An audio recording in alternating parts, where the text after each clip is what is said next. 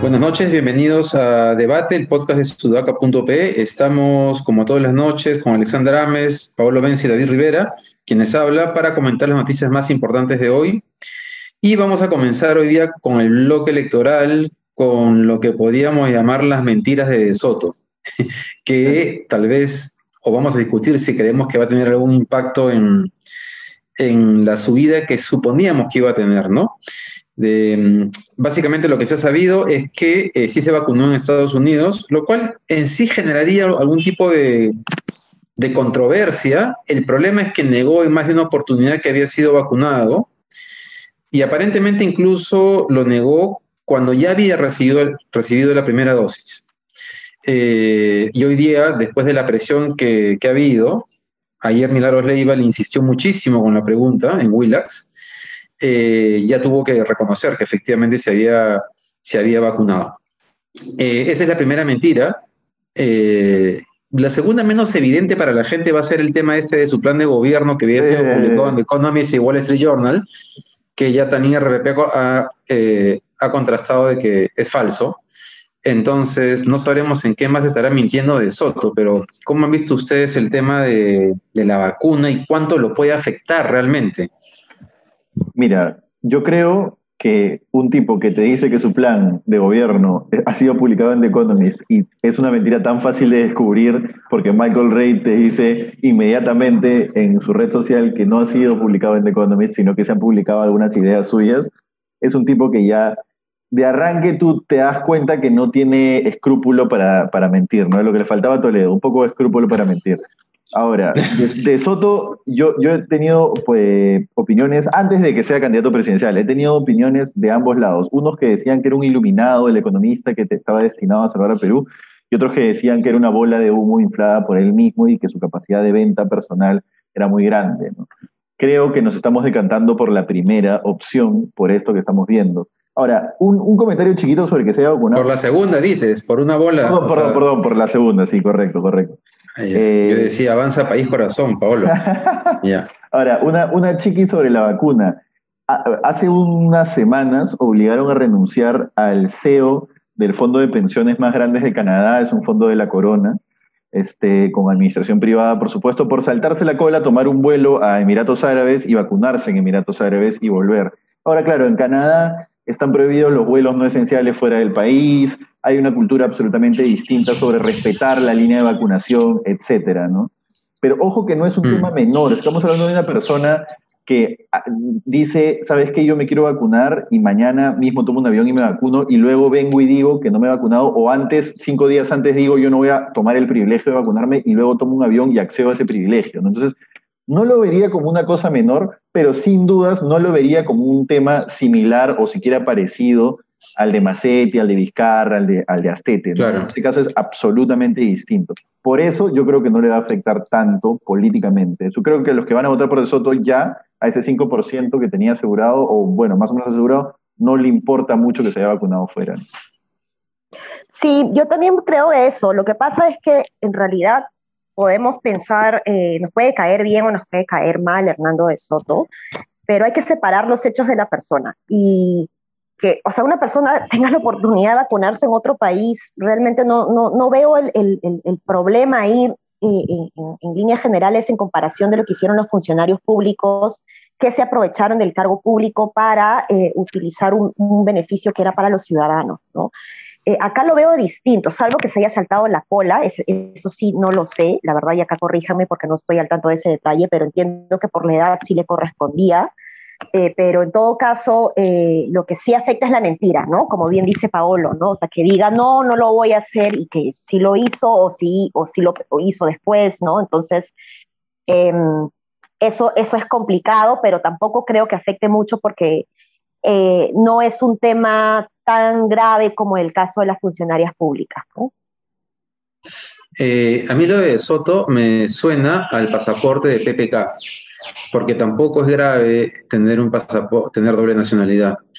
pero ¿se acuerda cuando PPK decía, no, ya renuncié, ya mandé mi carta, ¿no? Claro. Hay, esta cosa, ya no sé, yo, o sea, una cosa media rara de creer que, que se puede mentir tan fácilmente y que los peruanos pueden venir sentarte y con una sonrisa mentirles, porque luego en lo, en lo de su plan de gobierno, desde ya es absurdo que alguien te diga que su plan de gobierno ha sido publicado en un medio de comunicación internacional. O sea, el tipo tiene tiene, no, no, pero además, si el pata se lo cree, es que tiene unos problemas tremendos de, de autopercepción, ¿no? O sea, tiene un ego ya que es descomunal, porque...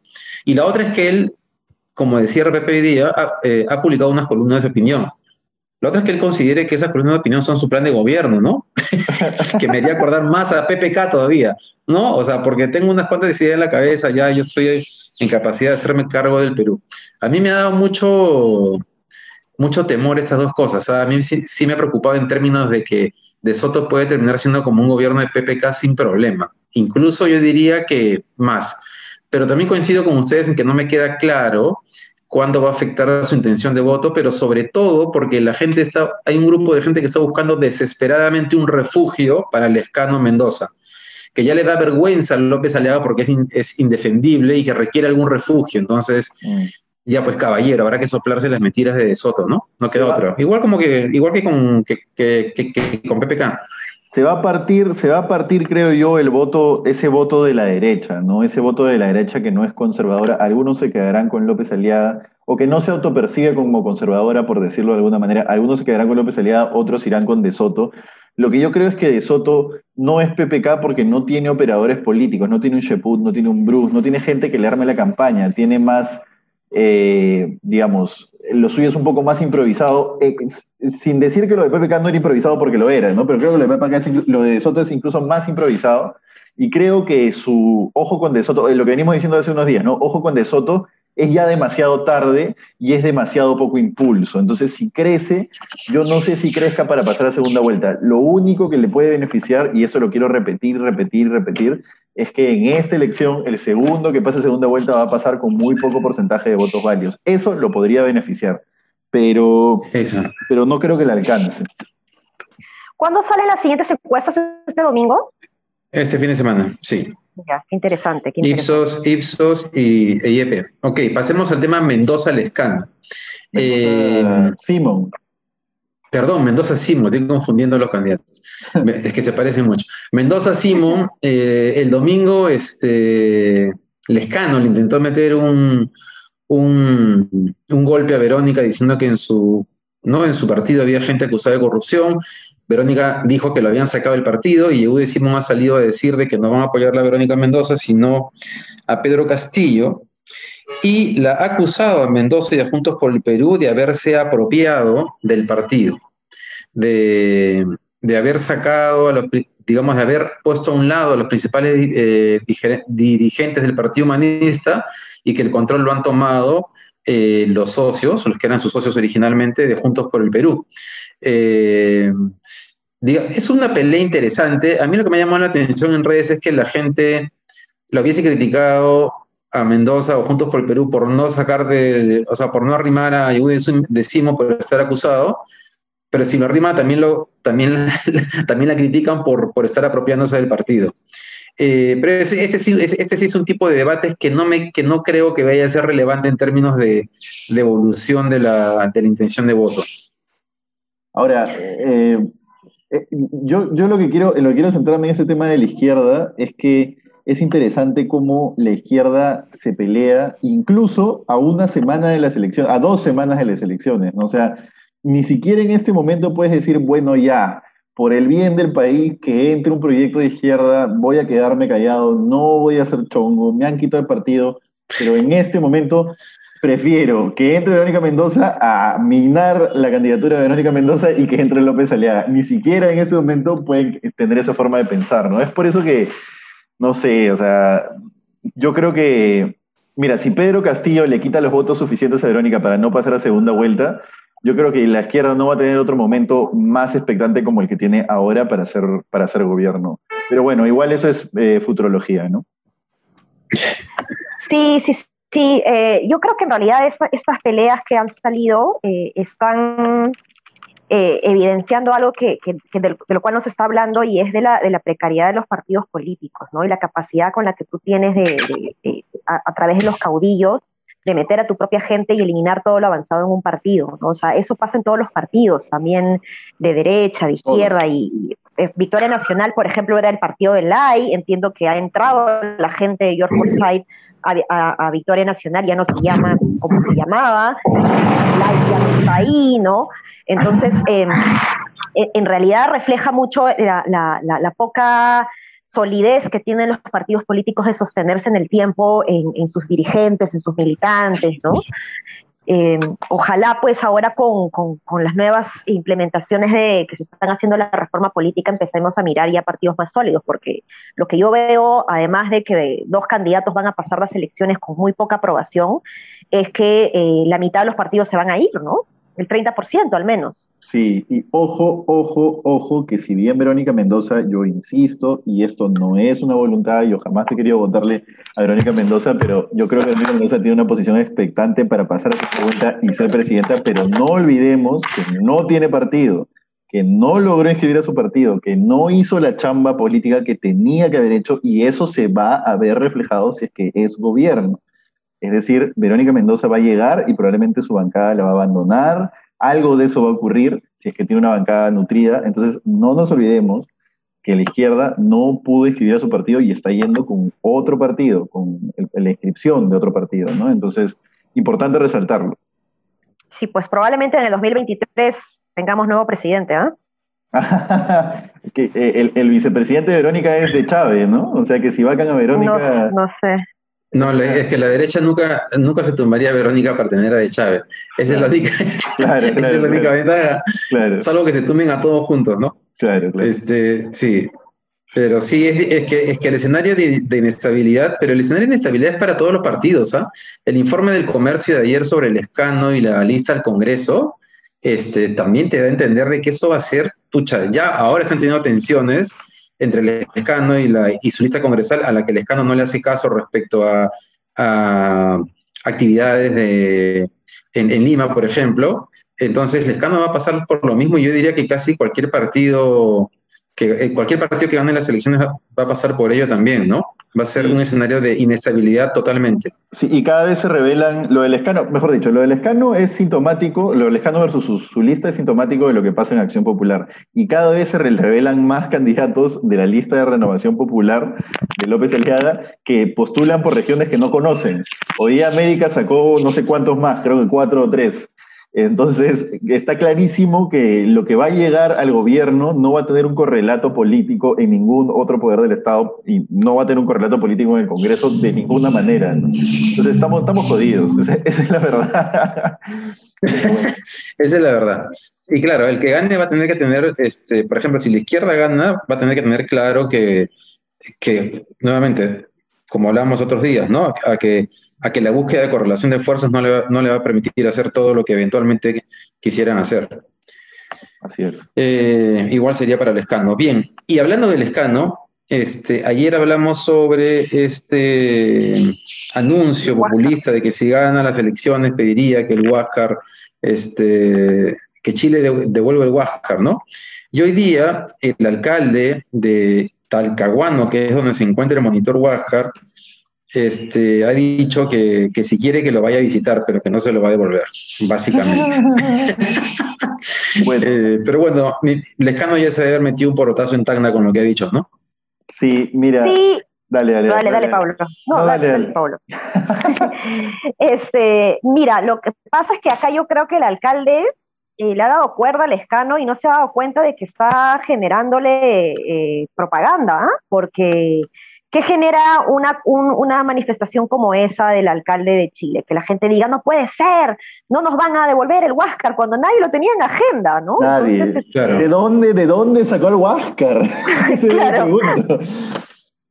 Pero ya. Así es. Favor le hace el escano, favor le hace el escano. Una cosa con la que, con la que tengo que coincidir con, con este, alguna derecha más eh, ultraderecha es que en el caso del Huáscar, yo sí no esperaría que me devuelvan el Huáscar. Ya me ganaron el Huáscar. ¿Ya para qué me lo van a devolver?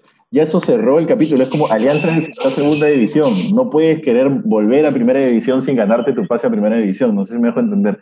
Ese tipo de forma de pensar, eh, este, ni siquiera creo que la ha leído bien Lejano. Creo que con el Huáscar ha patinado totalmente. Y es un tipo que lee muy bien lo que dice y sabe articular, como decíamos la pasada, pero con esto patinado, creo.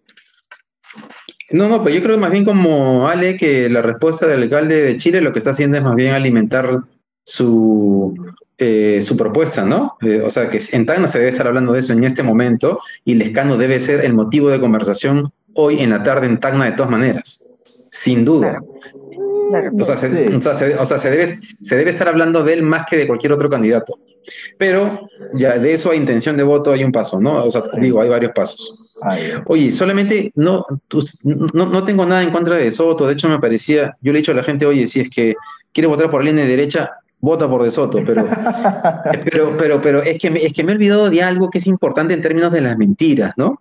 Porque la nota del comercio también dice, ¿se acuerdan que comentamos cuando fue el paro de transportistas que De Soto apareció en esta reunión con los transportistas tratando de ver cuáles eran las salidas para los problemas que tenían? Bueno, el comercio dice que no estaba reunido con transportistas en ese momento. Estaba, estaba reunido con el gremio de colectiveros, pero su equipo de campaña lo presentó como que estaba con los que estaban realmente en, huelga, protestando. Ah, interesante aclaración. Es, es, una, es una aclaración importante. O sea, hay una cosa ahí en el equipo de campaña un poco extraño o de él de decir cosas que no son precisas, por lo menos, ¿no? Eh, qué miedo.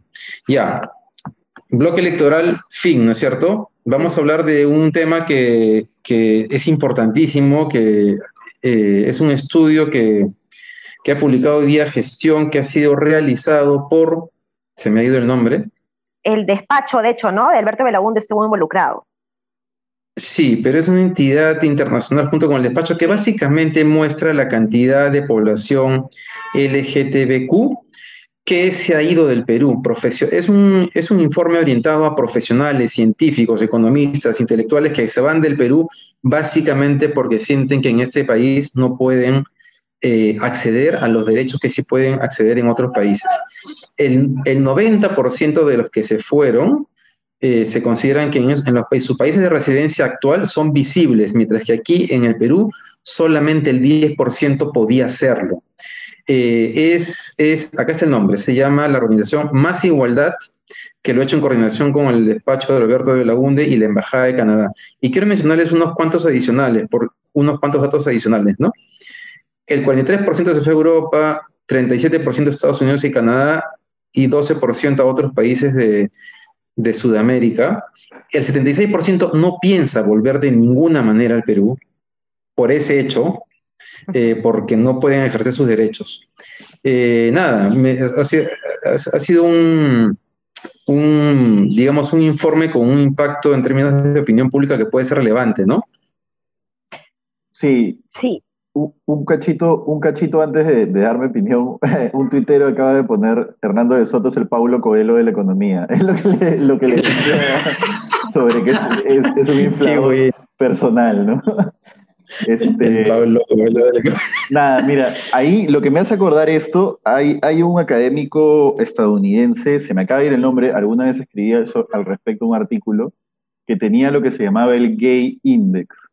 ¿ya? El Gay Index lo que básicamente te mostraba era cómo las políticas de apertura de un lugar, él, lo medía en torno a ciudades y creo que es más, más eh, útil hacerlo así, ¿no? Pero te decía cómo las políticas de apertura de un lugar respecto a los derechos de los homosexuales, que además representaban las políticas generales de apertura de un lugar, o sea, de las personas que viven en un lugar, se transformaban eh, y tenían una correlación con el aumento del valor de las propiedades, con el aumento del, valor de los salarios promedio, con el aumento de la producción de patentes.